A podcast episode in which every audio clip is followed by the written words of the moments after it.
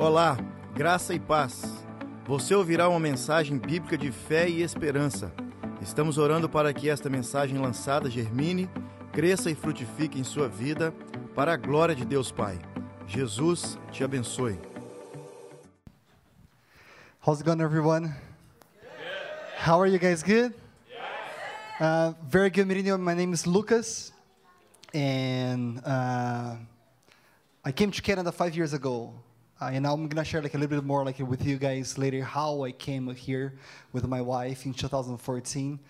But since then, like it's been amazing what God is doing in our lives and how actually He has brought us here for this beautiful country and the awesome things that He has done. I'm a pastor like on the East End, so I actually when I, I came to Canada, I used to live in Etobicoke before. Then I moved to North York. Now I live in Pickering. Yes, I'm, a pastor in a church that used to be called C4 Church in Ajax, but now like the new name of our church is Sanctus Church, and I moved there uh, with this wonderful actually mission to launch a new site in Pickering. So actually, three weeks from now, we're going to be launching a new site, a new site church in the city of Pickering, and that's why I moved there, like to be responsible for these sites and great stuff like God is doing. Uh, and I share this with you why? Because most of all, as we're here worshiping God, man, God, He's amazing. God, He does like so much more than we have ever like thoughts, imagine. He does like amazing, amazing things when we simply say yes to Him. By the way, a question to you, like how you're feeling tonight? You're feeling good? And as you come here to worship God, like let me ask you a question as we were actually just worshiping God, like now, a question came to me was, if you could, like between you and God right now, how many of you like believe that when two or more are united seeking God, there He is, and God is here right now in this place? Do you believe that? So God is here with us. But my question, actually, my question to you is, if you were like face to face with God, and believe me, you are face to face with God. What is your desire here tonight? If you could ask him like anything, what would you ask? What's inside of your heart? What's pulse in your heart? As we were declaring before about like God's victory, who He is, and even the battles that we face in life, like you know the battles, you know the questions, you know the things that you're going through right now in your life. But this has like nothing to do with my message. But before we start and go on like with my message, like I gotta tell you something. God, He wants ignite in you and me right now, right now in these moments. Not for you to live by sight, not for you to live by feelings, not to you for to live like simply according to what you're seeing with your eyes or according to what, how you're feeling like during your moments. Not by your plans, not by your own wisdom, but He's asking you and me to live by faith. Faith not in a man, faith not in an institution, faith not in a church, but the church that we are, we are the body of Christ, and there is one head, Jesus Christ, and He is asking you to have faith in Him. So as you have faith in Him, like right now, if you could, with your faith, it could be simply small as a mustard seed, or whatever stage you're in. If you could simply, like, with your faith, and say, God, you know what, like, this is what I'm looking for what it is. Tell him right now. Because as you come to him and you tell him, let me tell you something, he answers you. So as he answers, there's no better way for us to understand what God he wants to speak to us than actually asking him and asking him to reveal himself to us through his scripture. So open your Bible with me in the book of Genesis. The first book in the Bible, book of Genesis, chapter 12 as you open the Bible, like let me tell you, like thank you, thank you so much for the opportunity of coming here tonight with you guys. And actually have the privilege, being honest, like this is my privilege. I have been the one blessed so far. I came like all the way from Pickering, like with the idea, like, wow, okay, I'm gonna bring a message, it's gonna be awesome. And God, like, please reveal yourself, talk to us. But since I came here, God is talking to me. And I gotta tell you, like, uh, I'm, I'm like, this is my honor to be here with you. You know why? Because it's so beautiful to see. How many of you are Brazilians? Raise your hand. Oh my. How many of you are Brazilians? Raise your hand again. Who's not a Brazilian? Raise your hand. Who's not a Brazilian? Woohoo! Half? Really? You're Canadian? Romanian. Perfect. You're not Brazilian too. Canadian, bro. Yeah? Wow, that's awesome. But the majority, you, you two guys, right? You're Canadian? Great. But the majority of us, like, we're all Brazilians. And I'm, I say this to you why? Because even like all of us here being Brazilians, I know that God is stirring up something awesome, beautiful, and unique here in this room. And I want to honor this, your lives with that. And actually, being honest, like I want to honor Pastor Seni and also Pastor Bruno's life. How many of you like are so blessed with your leaders? Are you? Can you put your hands together for your leaders and say, God, I'm so blessed for my leaders. And perhaps you're like, oh, but what are you saying? Like, why, why do you want to bless so much? Because I'm going to tell you in a second. But I believe that God, He wants to speak something very specific to your lives here tonight. Amen. It's all good? Yeah, are you here with me? Yes? So open your Bible, Genesis chapter 12. We're going to be reading from verse 1 on. Genesis chapter 12, from verse 1 on. Did you find it? If you found it, say, Yes, I found it. Amen. If you haven't found, say, please, like mercy on me here. I need some help. Genesis 12, verse 1 says, The Lord has said to Abram, The Lord has said to Abram, Leave your native country, your relatives, and your father's family, and go to the land that I will show you. I will make you into a great nation. I will bless you and make you famous, and you will be a blessing to others. I'll bless those who bless you and curse those who treat you with contempt.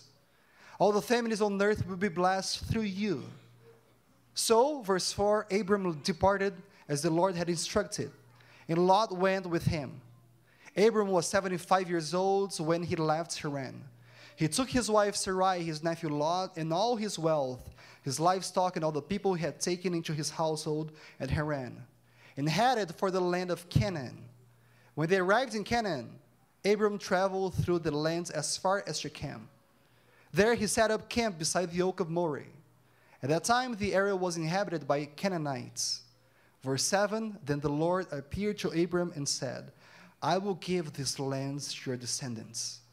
And Abram built an altar there and dedicated it to the Lord, who had appeared to him. After that, Abram traveled south and set up camp in the hill country with Bethel to the west and Ai to the east. There he built another altar and dedicated it to the Lord, and he worshipped the Lord. Can you close your eyes?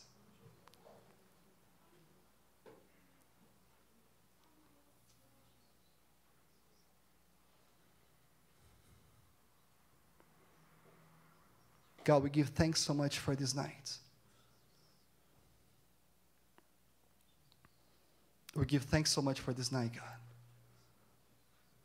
Because, like it says in Ecclesiastes chapter 3, there's time for everything under the sun. For every single season, God, there is a time. And we give thanks for tonight because you are the Lord of tonight. You are the Lord of time. And we give thanks, God, because again, as you are the Lord of time, we all live our lives by chronos. By our Monday, Tuesdays, Wednesdays, Thursdays, Fridays, Saturday here, Sunday coming up tomorrow. We have, as our human minds, God, we have this ability, like trying to understand our seasons and coming with 24 hours per day. But see, God, you are more than that. You're more than the Lord of Chronos, you're the Lord of Kairos. And there is an opportune time that you simply manifest yourself. And that's why we give thanks for you, God, for tonight. Because here, as we are here, God, as we are all together seeking you, we ask you, please reveal yourself to us. As you're here, Holy Spirit of God, like walking among us, please, God, reveal yourself to us in a very tangible, audible, specific way to each one of us. That we might all, God, starting here with me, that we might all, God, from the youngest one to the oldest one, we might all be transformed by you in your likeness, in your image, God. Because you have chosen us and you call us your holy nation, God, your chosen people, your royal priesthoods. So we want to hear you, God. We want to hear your purpose so we can simply obey you. In Jesus' name I pray to you. If you believe, can you say amen? amen? Here we are in the first book of the Bible, Genesis.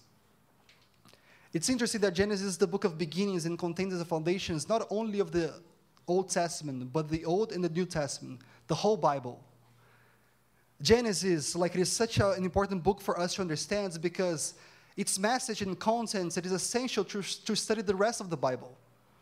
It is not a book of science, although like scientists, they're right to claim and investigate like everything that is here saying in the book of Genesis. It's not a book, a book of biographies, though much can be learned from the lives of men and women here in this book of Genesis. It's not a book of history, though history is the path it follows. Genesis, most of all, like a book that shows God's mission. It is a mission of love. As we see, like in the first pages of the Bible, we see the story of God's creation. There, light, sky, water, seas, sun, moon, stars, fish, birds, animals, everything created by God, and God's masterpiece, man and woman, Adam and Eve, created like in God's likeness, in God's image. You and me, God's masterpiece. And here we see in the book of Genesis how God, in a beautiful way, has created us. Why this is so relevant? Because although God He created us in His likeness, in His image, He gave us the ability to choose. As we are declaring this entire year that we are chosen by God and He chose us, and that's why, like, out of His love, He made us. Out of His own choice, He also gave us the ability to love Him back or not. And we see that Adam and Eve, actually, because they were seduced and misled by the serpents, they chose actually to not obey God. And that's how sin entered the world. And then we see the rising of corruption, sinfulness, wickedness, but God's mission was already in place, and the mission of God, as He brought us here to this world, loving us, the mission of God, now that we have the fall, it is still the same to reconcile us back to Him, to bring all of us back. We that we were made in God's likeness, in God's image. He wants to bring all of us back to Him. It, it, doesn't matter the stage that we're in, He wants to bring us back to Him. And that's why, since Noah and his family, God establishes a covenant never to destroy, destroy the earth. From Noah's son, Shem, Ham, Japheth, we have the patriarchs of all the nations of the world. And from Shem's genealogy, we come actually from a man called Terah. Have you ever heard about a man called Terah in the Bible? How many of you like raise your hand? Terah, do you know who is Terah? Terah is Abram's dad. And it is so interesting that many of us, like, we know about Abram's calling. We know how Abram, he was chosen by God and how God actually called him for something so big to be the father of our faith, the father of nations. But everything started not with Abram, everything started with his dad, Terah. Genesis 11, one chapter before the verse, the, the chapter 12, says on verse 31, one day Terah took his son Abram his daughter in law Sarai, his grandson Lot, and moved away from Ur of Chaldeans. He was headed for the land of Canaan, but they stopped at Haran and settled there. Terah lived for 205 years and died while still in Haran. It is so interesting that although all of us were familiar so much with the story of Abram, we don't know about his father, Terah. And it is so interesting that actually Abram, he didn't receive his calling from God. Simply like through that moment on chapter 12, but his calling from God it started with his father, that even his father wasn't a Christian at all. Wasn't a follower of God at all, actually a Christian, no. Like he wasn't even a follower of God. He wasn't like the one that he was trying to look for God and know God, I want to do your will in my life.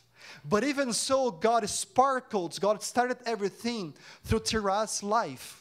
And do you know why I'm saying this to you? Because, first of all, as we all come here tonight, and I know this is a youth, young adults event, I know that a bunch of us, like, wow, okay, yeah, we gotta, we gotta come, we gotta empower, we gotta equip our generation, we gotta raise all of them so they can do more. But let me tell you something. Do you know what I learned here with this passage? Before we go on with Abram, I learned here with this passage that if you and me, we want to know God, that God is calling us for now, and He wants to speak with us now, we got to also honor the ones that they have come before us. We got to honor our parents. We got to honor our mentors. We got to honor our leaders. We got to honor our, our pastors. Because let me tell you something where you are right now in your life, it is not a result of simply yourself. It is a result of what God is doing actually from generation to generation. And we got to be the first ones to recognize that and say, God, yes, it's not about me, but it's about you. And you, God, is the same yesterday, today, and forever you're going to be. You're the same one that today you want to give me a victory and you want to do something beautiful in my life, but you didn't start this today. You started with my mom, with my dad. You started like with my ancestors. You started with my leaders. Why this is so relevant? Because let me tell you something. Although I'm speaking here with you in, port, in English, my native language is not English, it's Portuguese. And this is so crazy for me to be now speaking for more than 95% of everybody that is here. They're all Brazilians. And we are here speaking in English. And do you know why this is simply capable? Why this is so possible? Because many others, they came in generations before ours, and they paid the price for us to be here right now speaking in English. Let me tell you, like I, I came to Canada in 2014. And, my, and this week, actually, this is so remarkable that I'm here tonight because this week, my parents, that they live in Brazil, like I'm from Campinas, São Paulo City, and my parents, they live in Brazil. They were here this week. They, they, they left to go back to Brazil this Tuesday. They, they stayed here with us for three weeks. And if my parents were here right now, like you would see, they don't speak English at all. They don't know how to speak English. My dad, like he just like comes and say, "Hi, how are you?" That's it. And everybody, like everything, all the time that people they come to him, like Canadians, they come, they come to my parents or even to my dad, especially to my dad, and they try to speak with my dad. My dad always answers very, very much, very, very, very much. That's it. That's all he knows. But see, like, although we're laughing about this, like, let me tell you, every single day, I gotta get up and I gotta give thanks to my parents. Because the reason for me to be here right now and speaking to you in English is because they pay the price. And let me tell you the price. I come like from a very humble family in Brazil. I have a twin brother identical like me, the same, like seriously, I have a twin brother. The only difference that like my now, as as we are older, my brother, he's completely bald. So it's been like uh, 10 years or so that he's like completely bald. And, and uh, it's, it's, I tell you that because I also like, kind of like, it's kind of sad for me. Why? Because it's been 10 years that I always like make jokes about my brother. But now I'm getting bald, man. And like this is the end for me. So anyway, I have a twin brother, I have a sister. They're all in Brazil, but I remember that ourselves coming from this low income, like humble family. When we were teenagers, my parents, they paid extracurricular courses for us to learn English. Although they didn't know English at all and they didn't know like how English was going to be important in our lives. They knew, well, okay, there is this language that is the universal language. For my kids, it's going to be good, so I'm going to pay this for them. Not simply that, when we were teenagers, both like myself, my brother, my sister, we had the opportunity to go abroad and live abroad for a while, to study abroad, because my parents, they paid for that. My brother, he went to United States. He was a foreign exchange student, like during his high school. He was like senior high over there for one year. My sister, she was an au pair in the United States. I came here to Canada in 2002. So in 2002, like I was 18 years old, so don't do the math. Yes, I'm getting old. But in 2002, I came here to Canada and I went to Calgary to study English. And funny thing, like it was spring and summer. When I got in Calgary, I imagined, like, oh, come on, this is spring. It's going to be beautiful. I got there spring, minus 10 degrees. I'm not kidding, man. Like, this was like, it was freezing. But long story short, I was able, and my, and my brother, my sister, the same, like we were able to come and learn English because my parents, although not knowing the language, they paid the price with their efforts, with their money, with their resources, with their time, with their tears. But they were paying the price because they knew God, you want to do something beautiful in my kids. And you know what? Like, I gotta come, and it is the same for all of us here. We gotta come here tonight and saying, hey, before we talk about Abram, we gotta know that God, He started everything, not simply with Abram, but with his dad. And we need to be the ones that we honor our parents. Like, can, can you imagine that from all the Ten Commandments, honor your parents is the first one with a blessing? Honor your parents is the first one that if you do that, there's already a promise given to you if you simply do that. And we gotta be the ones that we honor them no matter what. When we agree, we honor them. When we don't agree, we honor them. No matter the occasion, we gotta honor them. And I say this because as here we are speaking in English, you gotta come with your pastors and you gotta honor them. You gotta say, wow, what we're facing now in this season here at Vida Nova Church is a result of many years of sweat, of many years of tears, of many years of effort, of many years of blood, of many years of love being poured out here in this community. So God, He could do something beautiful. And we need to be the ones that we honor that. Because when you start to honor your leaders, honor your parents, honor your mentors, you're to see God is to do something beautiful in your life. Do you know why? Because have you ever thought why so many times in the Old Testament we see God like mentioning himself, I'm the God of Abraham, Isaac, and Jacob. Have you ever thought about that? Why so many times we see this in the Bible, God of Abraham, Isaac, and Jacob? Do you know why? Because God is a God of generations.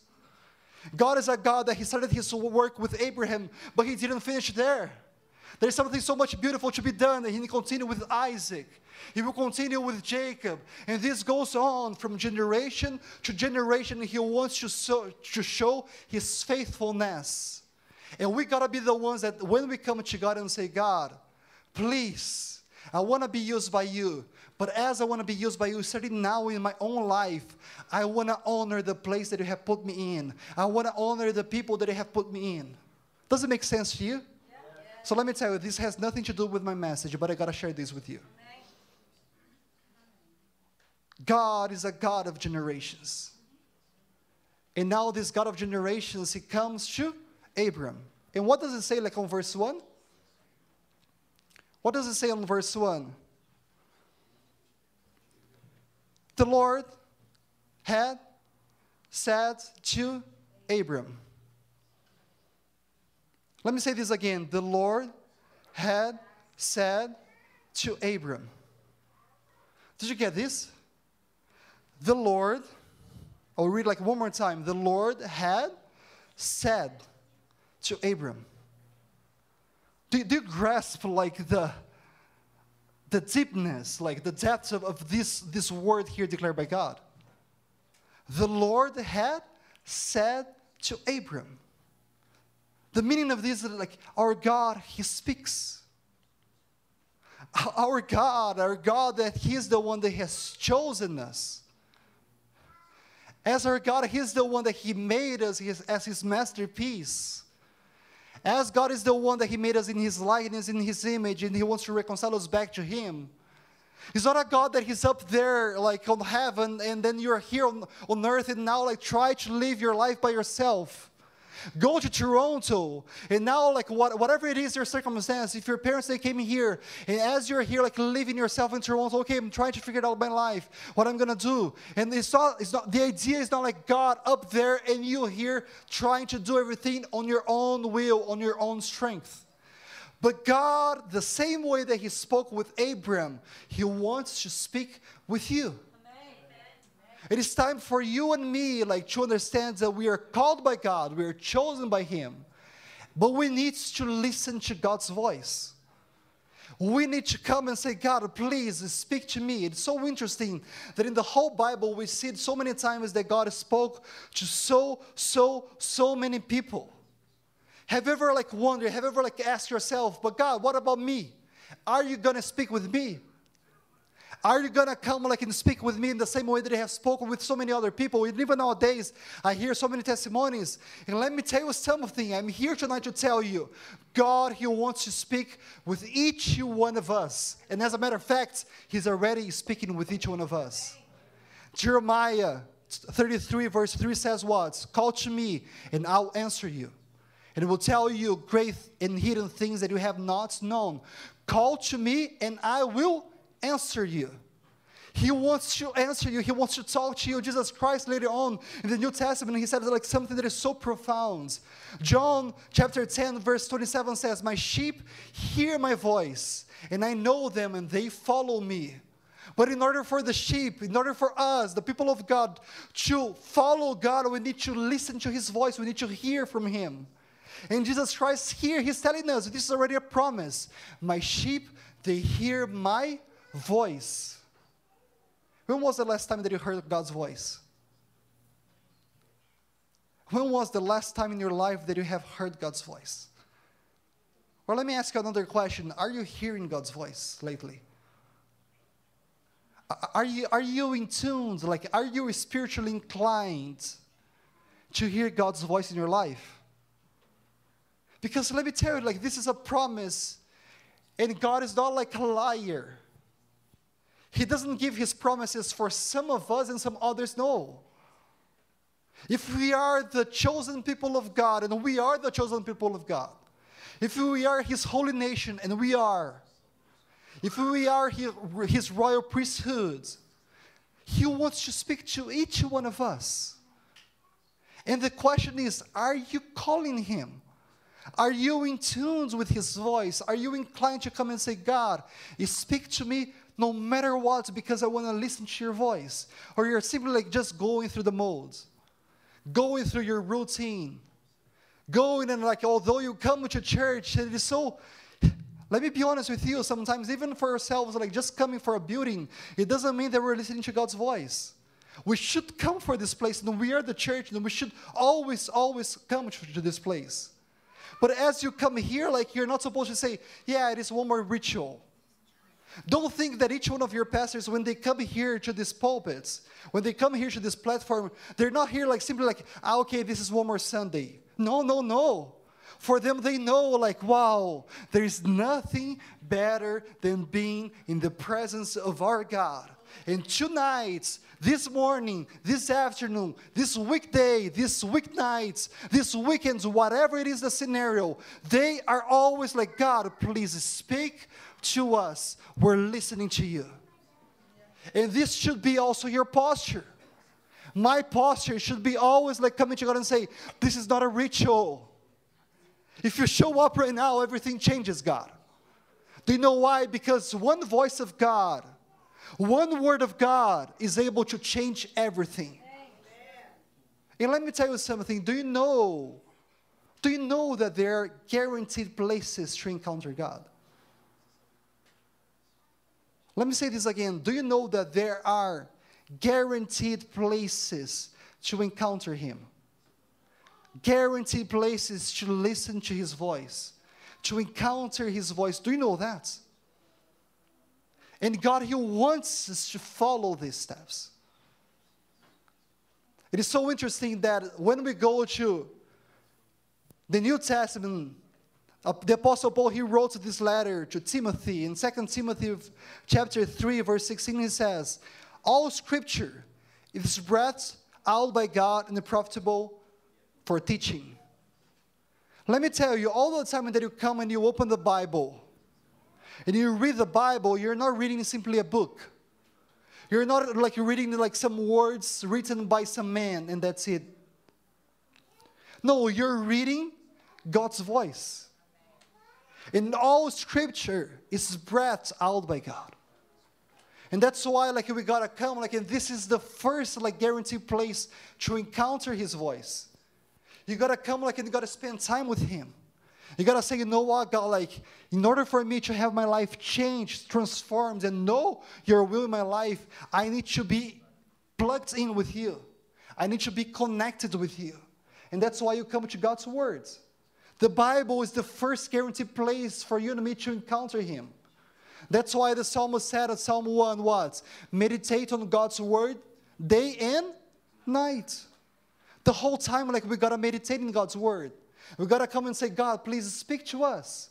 But the Bible is not simply the only way that God He speaks to us.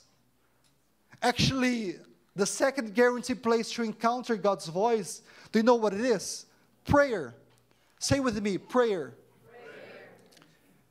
Matthew 21, verse 22 says, And whatever you ask in prayer, you will receive if you have faith. Do you know what is prayer? Do you know what is prayer? Prayer is a relationship. Prayer is communication. But it's not a monologue.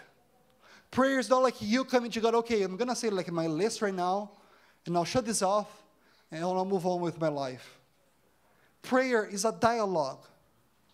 Prayer is a communication that you have with your Father, and your Father has also with you. And that's why, like, you need to have this guarantee place to encounter His voice. That when you come and you read God's words, He's already speaking to you. But as you read God's word, say, God, please speak to me here right now. Holy Spirit of God, like you are here right now in this moment. Whatever it is, you can be in your workplace, you can be in your in your bedroom, you can be like with your family, you can be whatever, you can be in the subway, the bus. But as you're there, like reading God's words, speak to Him and say, God, please speak to me right now, God. Reveal yourself to me, like what do you want to do in my life? And let me tell you something when you start to do this and understand the power of His presence and the power of His revelation that is a guaranteed place to encounter Him, you will encounter Him.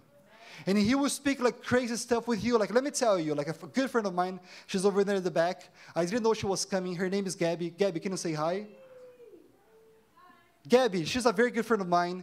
Uh, I did for sure. Like I didn't know she was coming here. She was, uh, I think, in a, in, a, in a bridal shower or something with some friends, right? Something like this. But anyway, like long story short, Gabby, we know each other uh, for pretty much like four years or so. Gabby, she's a fantastic singer. Uh, we, we sometimes when we go to some churches, she is always like leading worship as well. A wonderful woman of God. But Gabby, like it is so interesting that as we have been friends, like with my wife, like it's so interesting how God sometimes like uses her. Out of the blue, out of the blue, like she has already like felt that as she was in the bus going to her university, she has just graduated like recently, but as she was going to university like a while ago, she felt that God who wanted to give like a specific word for someone in the bus. And imagine, like imagine yourself there in the bus, and you see this stranger and then as you're there, like reading God's word, as you're there speaking to him and saying, God, you know what? Like I want to have this encounter with you. I want to hear your voice, but I want to obey your voice. And then suddenly God tells you, okay, so you want to obey me, my, my daughter. Now go ahead and talk to this person. In a crazy way, she went there and talked to this person. And God gave her like the specific words that she was supposed to talk to this person. And then the person, like out of the blue, like actually constrained by that moment and knowing, wow, how did you know this about my life? Nobody knew it. The person is able to realize there is a God. And the one that we're saying, saying before, like the way maker, the one that who, who is the way, the truth, and the life, he wants to reveal himself, starting with your life. And you can be used by God to go and bring his voice, not simply for yourself, but for others as well. When you listen to his voice. As we're chosen by God, like you and me, we need to listen to God's voice. And we listen to his voice through Bible, through prayer, but also through a third thing that is so vital, church. When two or three there together seeking him, there he is. That's why we all come together. That's why we're all here, like always seeking Him. That's why when you come here for a, a, Saturday night for young adults service, a youth young adult service, that's why when you come on Sunday and you're here seeking Him, God is here in this place. And He wants to speak to us, but you need to be in community. Let me tell you, look at me here for a second. God, He doesn't call you to be a lone ranger.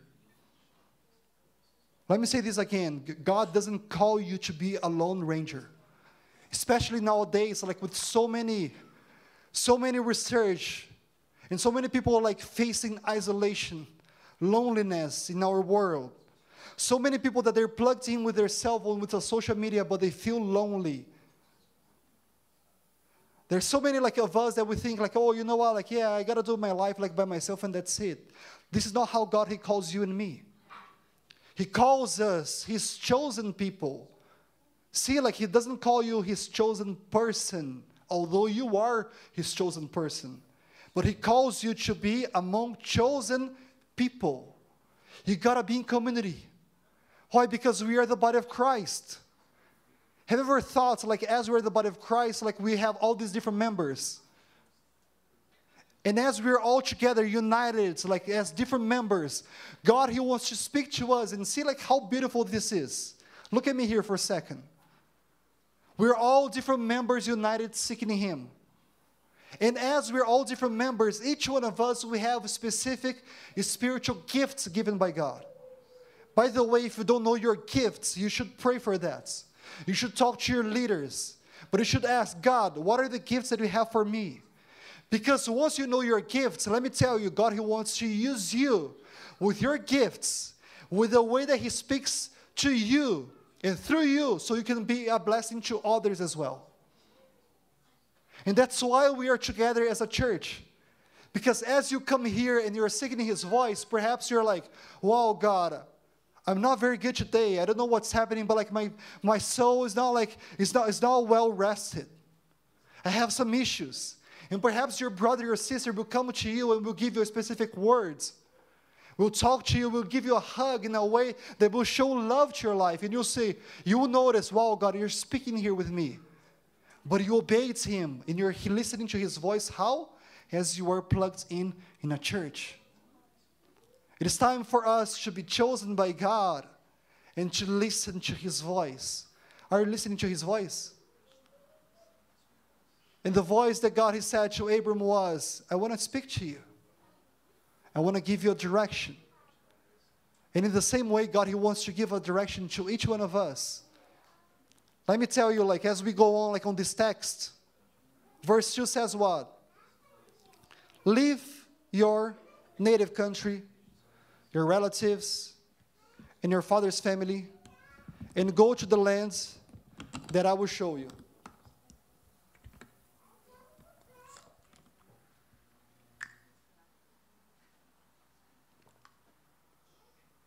Leave your native country, your relatives, your father's family, and go to the land that I will show you. Do you know what, was the first direction that God gave to Abram? Was go. Pack your stuff, get everything that you have your wife, your goods, your possession, and simply go. Let me tell you something God wants us to go. We got to ask permission from God to stay. But He always tells us to go. And in order for us like to understand that He wants to speak to us and he wants to show us that we are chosen by him and he wants to tell us our calling in him and we want to fulfill his calling. We need to obey him. And he will always speak to you and me to go. He will always speak to us to do something empowered by him. But do you know why we don't do that do you know like why it is so easy for us sometimes to be, to be seated on our chair, listen to something, and then simply like shut down and say like, you know what, like I'm now, I'm going to continue with my life. Because all of us, like we're so worried and we're so actually focused on the kingdom of me. Yeah. It's all about me. It's me, it's my life. It's my time, it's my efforts, it's my choices, it's my plan my will, whatever I want to do, like, and I focus on the kingdom of me. On the kingdom of me, like you go to your work, you hang out with your friends, you talk to your relatives that you like so much. The ones that they say like some stuff to you that you don't like at all, you kind of like just put them like on the sides. On the kingdom of me, like you go, you watch your own television, your shows, all the things that you like to watch on Netflix, or even like if you want to go there, no, I miss Brazil. And you go and you watch whatever you want to watch in Brazil, Globo, whatever. Watch some soccer. It's been a while that I don't watch soccer, man, and I miss that. But on the kingdom of me, it's always about me, what I want to do, what, what I want to plan with my life, like how I want to live this. And I have my responsibilities, my responsibilities, my duties, my task. And now it is also, as I have done all of this, that is my responsibilities. Now I have my free time. And in my free time, it's all about me and what I want to do with me. And then we come like on Sundays, and we spend two hours at church. We come like for the young adults, for the youth, sometimes like two hours. And then we say, like, oh, you know what? Like, I have already given enough to God. This is enough for you, God. And although we only give Him these two hours, these four hours per week, we continue like ourselves being empty, feeling sad, lonely, feeling that something is missing in our lives. And do you know what is missing in your life and in my life? It is not the kingdom of me, because the kingdom of me, like you're full of yourself. And you're full of actually all the crap that you have in yourself. But what is missing in my life, in your life, it is the kingdom of God. And in the kingdom of God, there is only one king. And let me tell you, you're not the king. In the kingdom of God, there is only one that is the Lord's. Only one that has the lordship, and it is not you and me.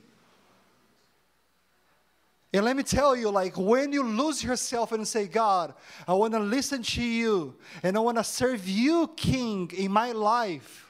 Although sometimes it might be difficult, although sometimes it might take you like to places where you don't want to go, or He takes you like out of your comfort zone. Oh no, God, but like you just wanted to rest right now and you want to do this? What about my nap time? What about my pleasure? What about my soccer? What about my TV show? What about my stuff? But when you say, God, it's the kingdom of you, and when you simply obey doing Him in the kingdom of Himself, in the kingdom of God in your life, you're gonna see that suddenly there's meaning for your life. Suddenly there's purpose for your life. Suddenly the one that He chose you he has something beautiful for you. He has like a plan that is so majestic, so wonderful. And because you took the decision of saying no for yourself, and saying yes for Him, He will use you in powerful way. Why? Because you decided to do not the kingdom of me, but the kingdom of God. And this is what Abram and Sarah they did. Abram and Sarai, like God came to them and said, Leave your native country. Leave your comfort zone. Leave the Ur of Chaldeans. Leave this place because I have already told your dad. And now I'm telling you, you will be a blessing to many others. I will give you a promised land, but you need to go. You gotta go. And see, this is the same calling for you and me. The calling for, uh, of God to our lives it is for ourselves to go. Have you ever like wondered why Jesus Christ, the Great Commission, is always what? Go and make disciples. But he's not saying stay and make disciples. Do your will and say and make disciples. Be on your couch and make disciples. You gotta go. You gotta take uh, get out of your comfort zone and simply go there. That's why. For you that you have been here in this country for a while, for you that your, your parents brought you here to this country, let me tell you, for them was very difficult to come here to this country. For them, obeying and going was very tough. And perhaps like for you, okay, Lucas, I, I know what you're saying. Like you have this strong accent, but I get what you're saying in English, and it's all good. But no, man, like I'm living my life here right now. But let me tell you something. Like as God brought you here for this country, and as you have actually the proficiency with the language of this country, God, He wants to use you, not simply to stay not to be conformed like with whatever your parents or others they have already paid the price for you but He wants you to go. He wants you to understand, God, you want to do something beautiful in our lives here.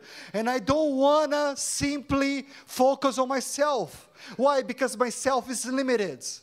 I want to focus on you, God, because I know that there is no limitation for my God. And the same thing that you have done to my parents, to many others, you will do in my life if you simply decide to, God, I want to obey you and I want to go. Amen. Do you know why I'm saying this to you? Let me give you a prophetic word that I came when I came here to this place. I got from God.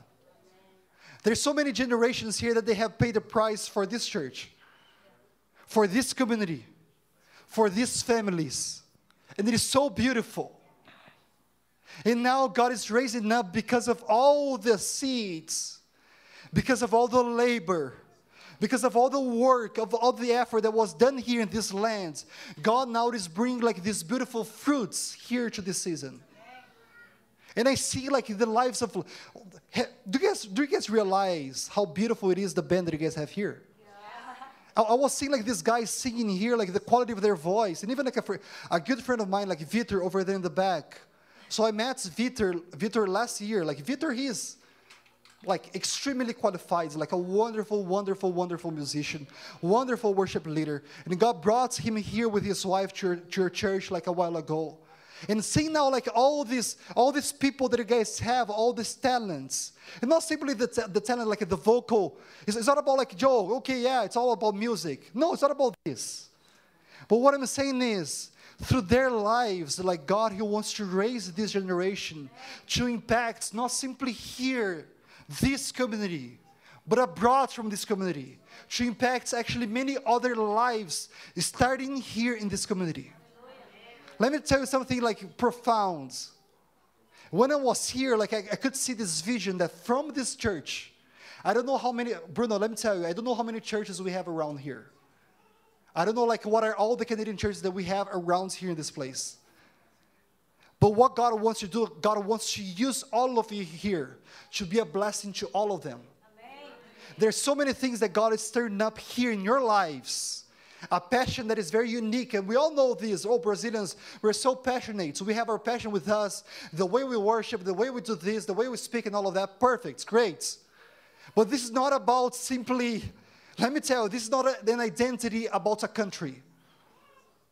This is not simply like, oh, yeah, you know what, like, this is our ethnicity. This is where we come from, and, and that's why we are this way. No, what God is stirring up here and now, actually, it is God's passion, God's love. And He wants to use all of you, not just simply be a blessing to yourselves, but be a blessing to many other, uh, many other churches around here, many other communities around here. And that's why God has empowered this generation, even with the English language.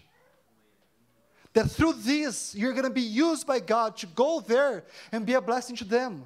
Because let me tell you something, they need it. Let me tell you again, they need it. Here, where we are, Canada, Toronto, needs God revival. They need God's presence. And let me tell you, how many of you have God's presence in your life? Like, raise your hand. Who lives inside of you? Who dwells inside of you? The Holy Spirit of God. So let me tell you, they need the Holy Spirit of God. And God, He wants to use you, empower you, inspire you, equip you to go there and bring His presence. It's not about your taste. It's not about like what you, what you have to give. It's not about like your qualities. Let me tell you something. It's not about us. It's not about me that I'm speaking here. Like I, I, I don't, I don't care. Let me be honest with you. I don't care like if you like what I'm saying to you or not. I don't care like if you think like, wow, okay, this guy like he's he's speaking well or not. Like being honest with you, knowing our God and hearing from our God and obeying our God, it is the best thing ever in life. And always, always, always the focus will be to please God, not man. And when you focus to please God, He will do incredible things in your life. Why? Because you simply decided, God, you know what, like I don't want to be simply standing still here. I don't want to be comfortable. I, would, I don't want to get myself like in a comfort zone. I want to be used by you. Do you know how my wife and I we came to Canada? Let me tell you, my wife and I, we know each other like since we are 20. So I'm 35 now. We know each other for 15 years. No, sorry, like we know each other since we were 16. But we began dating when we were 20. But I remember, like, when I met my wife when she, when she was 16, she had already a calling from God. And as she had a calling from God, imagine this girl, she's 16 years old. She knew that God was going to take her to be a missionary in other lands. She was 16 years old. And as a matter of fact, she chose, as she was going to university later on, like, she chose her program according to her calling. What I mean is, like, when she was about to go to university, and she was like, God, what should I do now? Like, I know that you have given me this calling, should be a missionary, and you told me, you told me that you were gonna use, you're gonna use me through my work. What kind of program should I go to so I can prepare myself for that? And that's when like someone came to her and said, Hey, someone that was a missionary in Spain. He said, like, oh, uh, in Spain and also in Europe, they're opening up the nations for people that they're going there to work through the food industry. And this guy, he was a food engineer. So she chose to go to food engineering because of that. And that's how like she went to university. But my wife and I, like long story short, we began dating when we were 20. We, we knew each other like when we were teenagers and all of that, perfect. But then when we were 20, like we started to date each other. I had my calling from God. Like I knew that God was gonna call me, He has called me, and I knew that He was gonna use me. I didn't know at that time that I was gonna be a pastor, but I was always like saying, Yes, God, here I am, send me.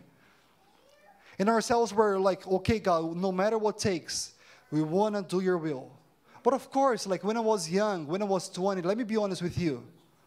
Although I was saying, God, like I want to do your will in my life, my will, my personal will, okay? My personal plan was, but God, you know what? Like my plan is I would love to be a successful executive person, a businessman. I would love to go to the marketplace, work in a multinational corporate organization, perfect. And then as I I'm just over there, like being a multinational company, marketplace, great. I'll like be salt and lights. I'll love you, but I'll be very successful in that. And since then, like God was telling me, like I have called you, and I will use you like no matter what, with how I want to use you. Long story short, we got married when we were 24. As we got married,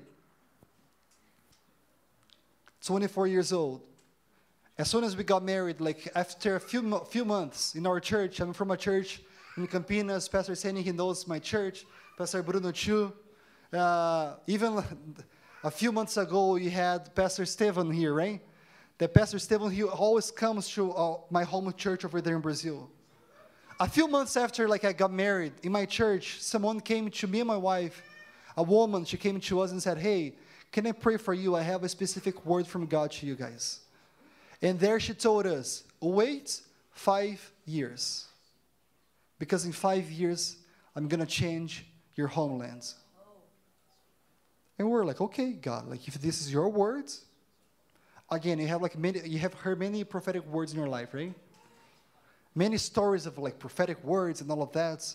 And I was, God, you know what, like prophetic words, we see the, we see the gift of prophecy in the Bible so many times, Old Testament, New Testament, but I don't want to follow people. I don't want to follow humans. If it is your words, you're going to fulfill your word. Long story short, in five years we were in Brazil and everything was great. After I got, after I got married, like I, I, I got into this trainee program in a, in, a, in a company in São Paulo City, Serasa Experian. So Serasa, the, the big company, like credit bureau company in Brazil, well, later on like was bought by this multinational organization called Experian. And in, 2000, in 2015, I began to work for them. It was a, a trainee program like with 14,000 people for 10 spots. And they came, they, they offered me. And I was, wow, okay, great. So my wife, she was working in São Paulo City. I was working in São Paulo City. But also with this, because I was highly involved at church, like since I was a teenager. And the calling of God like to my life to be a pastor was already there. A few months after I got married, My senior pastor, he came to me, Pastor Aguiar, and he offered me to become also one of the pastors at church. So check this out. I was full time in the financial industry from Monday to Friday. Friday nights, like I, used to live in São Paulo City. So Friday nights, my wife and I, we would pack our stuff. Our whole family is from Campinas. We would drive all the way to Campinas, and I was there in Campinas Friday, Saturday, and Sunday. And I would be at church Friday nights, Saturday whole day, pretty much like whole day, morning, evening, Sunday the whole day. Then I would pack back our stuff, go back to São Paulo. We did this for five years. And in five years, let me tell you, like everything was great. I was a worship pastor, I was a young adults pastor. I could see the flourishing like of our ministries. At work, everything was great. I was getting like promotions every single year. It was great over there how God was using me. Perfect. But let me tell you, even like being at church and at work, every single day for me was not anymore about my own will if I wanted to be successful or not. But every single time that I was faithful to God and God was faithful to me and was doing so much more than what I have imagined or thought, He was using me in incredible ways. And I was saying, God, you know what? Like, no matter your will for me, like, whatever it takes, I want to do it. I want to do your will in my life, God. Time passed by, five years passed. 2014. The beginning of 2014, two weeks before Carnival in Brazil. Two weeks before Carnival, my wife, she works for this food industry company. All of you know, you know Dr. Oetker? They make the frozen pizzas. Uh, you go to Walmart, you buy uh, Casa de Mama, Panebello, Ristorante. Eh, like, so my wife, she works for this company. So two weeks before Carnival in 2014, the director from her company here in Canada called her and said, Hey, Maria, I'm looking like for someone to replace my manager that she's going to go out like in a maternity leave for one year. And I thought of you. Would you be interested? This was 2014, two weeks before Carnival. My wife, she came back to me and said, honey, check out, check out like what happened. Like this director from Canada, he called me. He's offering me this position for one year. What do you think? And there, like both of us, we said, you know what? Like, let's pray. Let's pray. It's been five years that God promised us that He was gonna change our homeland, and now five years passed by. Two weeks later, during Carnival, we were in our young adults retreats with all our young adults at church. There at this retreat, we invited a missionary to come and to preach one evening. When this missionary he came to our campgrounds, as soon as he came in the afternoon, he was, I gotta talk to Lucas. Where is Lucas? I was in my cabin. I didn't see him. We barely knew each other. We met each other like uh, one year before, and that was it. Like I met him. He was in one of our services. Great, but he didn't know about my life. I didn't know about his life. In the afternoon, he comes to the campground and he was, he was like, I gotta talk to Lucas. Where is Lucas? Before the evening session, as we were having dinner, I was with my wife. I saw him. I said, honey, let's go there. Let's say hi to him. As I came to say hi to him, we were chatting a little bit. He was, I was, I've been looking for you this entire afternoon. I gotta talk to you. And I said, okay, of course, like, let's sit down here, let's talk.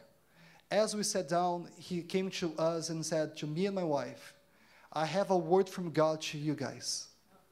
And let me tell you the words that he gave to us pack your stuff. You're going to go to Toronto, Canada. I'm not kidding. Pack your stuff. You're going to go to Toronto, Canada. And again, two weeks before, nobody knew about that. Two weeks before, my wife, she got this offer. But since then, we didn't tell anyone, not even our relatives, my parents, her parents. We didn't tell anyone. Two weeks pass by, this crazy missionary, he comes and he delivers this word that can only be God's word. Not just that, like I led worship that evening. He came to preach. I was in the first row. So imagine like 700 young adults. My senior pastor was there.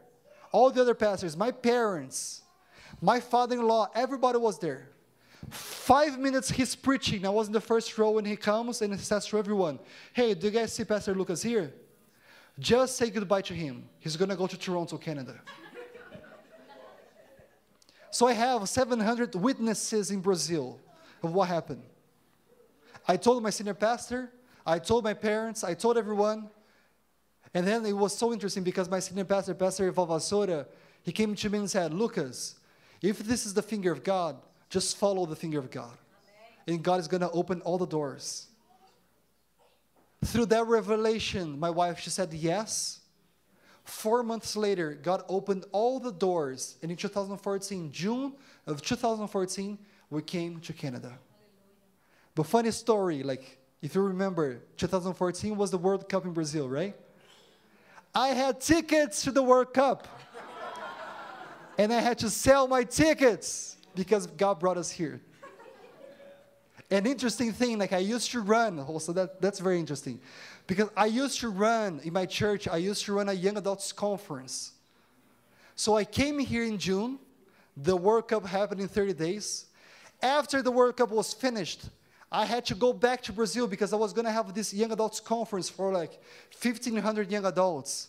So I flew all the way to Campinas after the World Cup. So I missed the World Cup, and oh my. But let me tell you something doing God's will, obeying His voice when He tells you to go, is the best thing ever that you can do in your life. I didn't say it's the easiest thing ever. I didn't say it's a piece of cake. I didn't say like you're not gonna have any issues at all. But let me tell you again, doing His will in your life, obeying His voice, is the best thing ever. The words of the Apostle Paul in Romans 12, verse 2 that knowing God's will in your life, you're going to see that God's will is always good, pleasing, and perfect. I don't know about you, but my will is not always good, it's not always pleasing, it's not always perfect. But when I listen to God's voice and I decide to go and do whatever He's telling me to do, although I'm going to have some difficulties, although I might face some valleys, although trials that might, they might come to me, although sometimes I feel good or not, although sometimes I see good stuff or not, whatever it is, I will taste and see that His will is always good, pleasing, and perfect. And this is what I have tasted so far. Before in Brazil, I was, tated, uh, I was able to taste in a beautiful way. When I came here to Canada, let me tell you, five years that I'm here, it wasn't easy at all. I was like, a, I had this wonderful job in the marketplace, gone. I had this wonderful position in ministry, gone. My family, gone. My friends, gone. I didn't have anything. And when I came here, although I, we knew God was taking us, was bringing us through my wife and how He was doing, it was like undeniable that it was God. But it was very tough. Why? Because for me was, God, what are you doing? I feel that I'm in a cave. I don't know what to do now. And as I was here, God gave me this vision. And the vision that I saw like was the whole map of Canada. And in this whole map of Canada, I saw like flames all over the map. From province to province, from city to city, I saw all these small flames. And God told me, Do you see these flames? This is my church. I am bringing revival to Canada. And as I saw that, like I asked God, This is wonderful. What do you want me to do? And God told me, I want you to be a flame.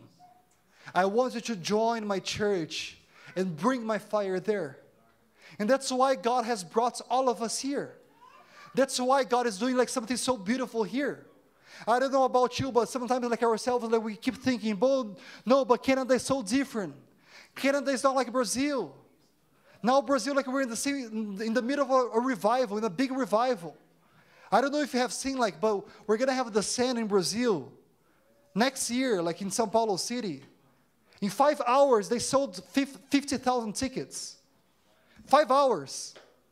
Like for people from all over the world, like in a bunch of them, they're Brazilians. They're gonna be there like seeking God.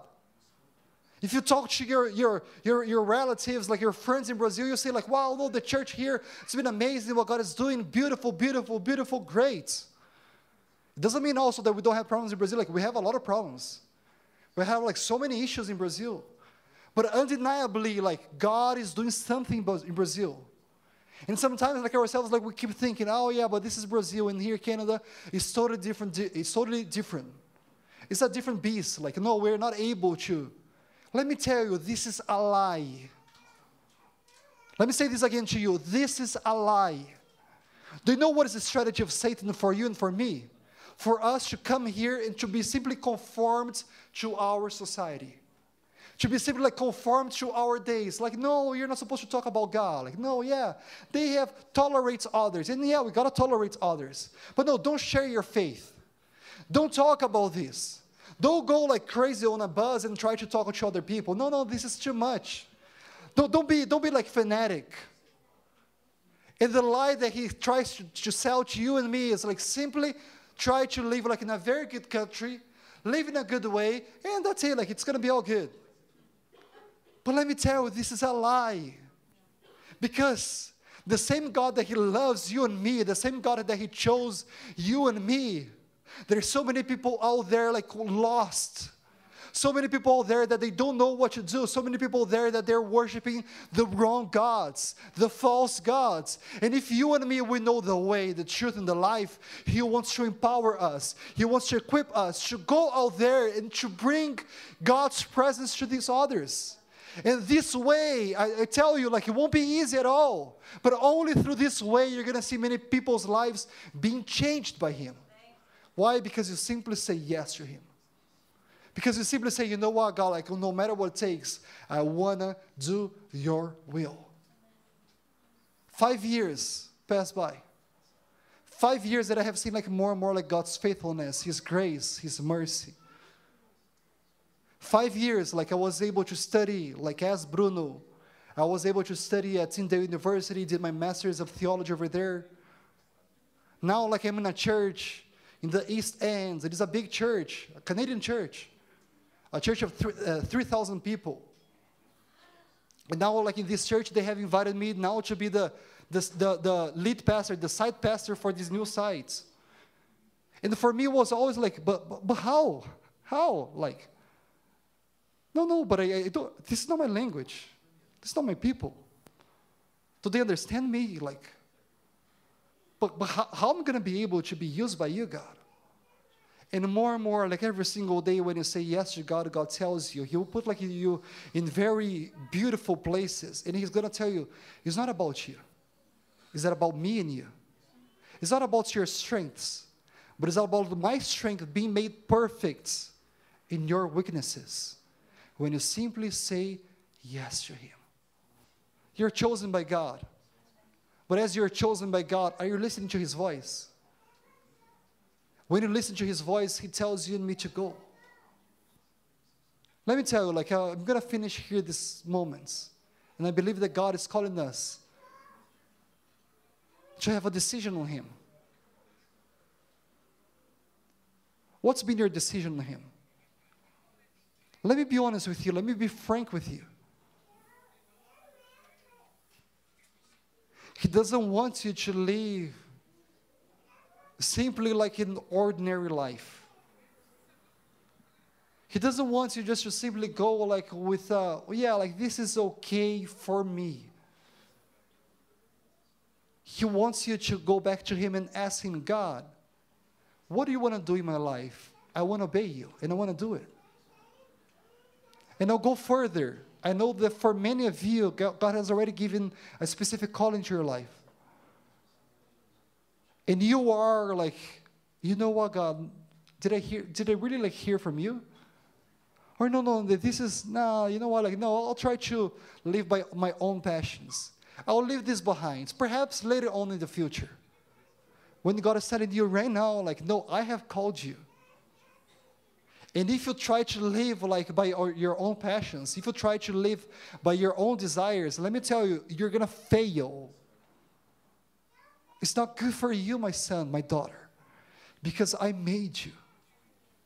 But I want you to simply obey me when I call you.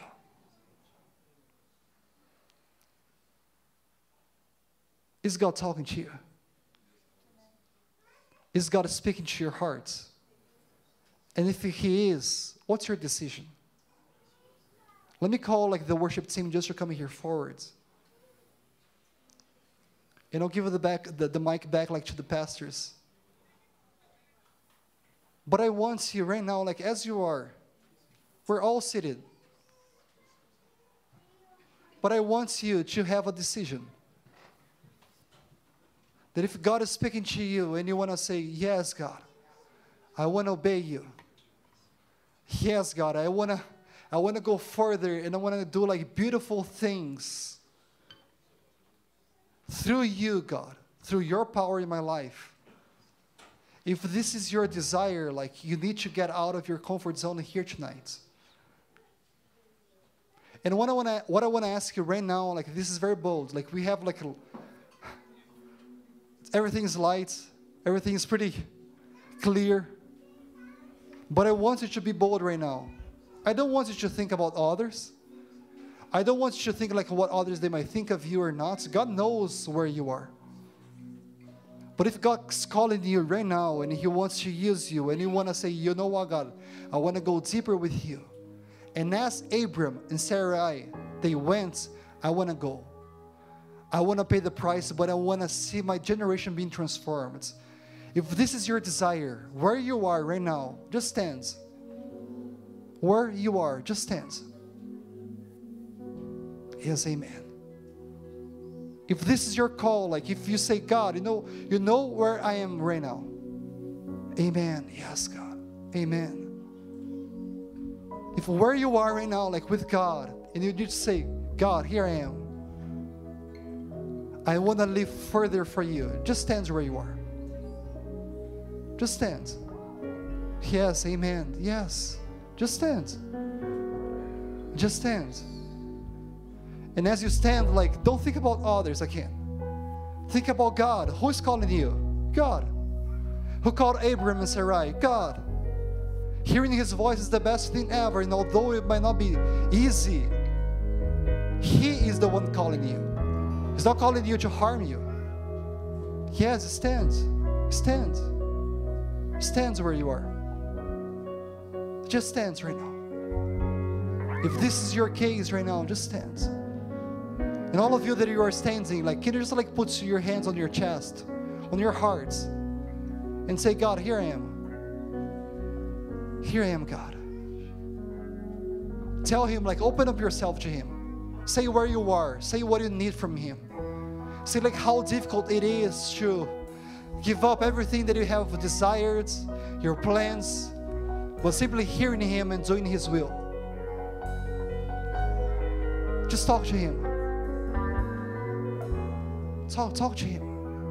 Yes. He wants to hear your voice. He wants to hear your voice here tonight.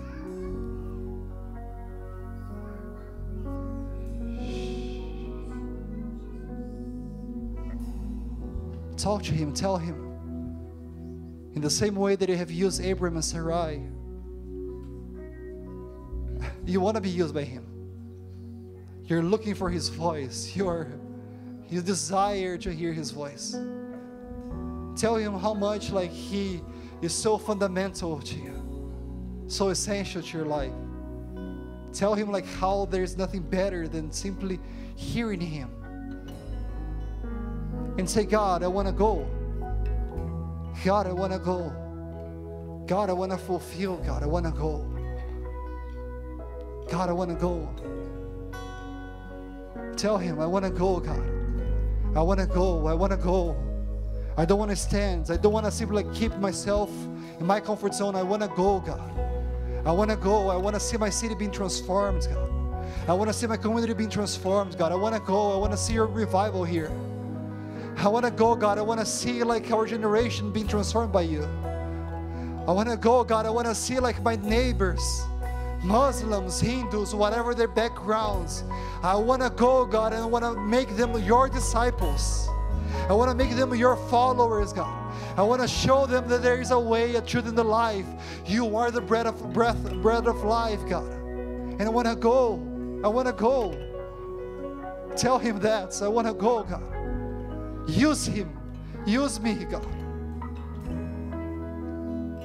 We all come here to you this evening. And we simply want to obey you, God. There's nothing better, God, than obeying you. There's nothing better than obeying you, God, and that's why we're here. And I know you're igniting our hearts for something higher, God, for something bigger, for something beautiful. So please, God, use each one of us. Use all of us, God, for your power, God, for your glory, for your honor, God. But do something beautiful starting with our lives.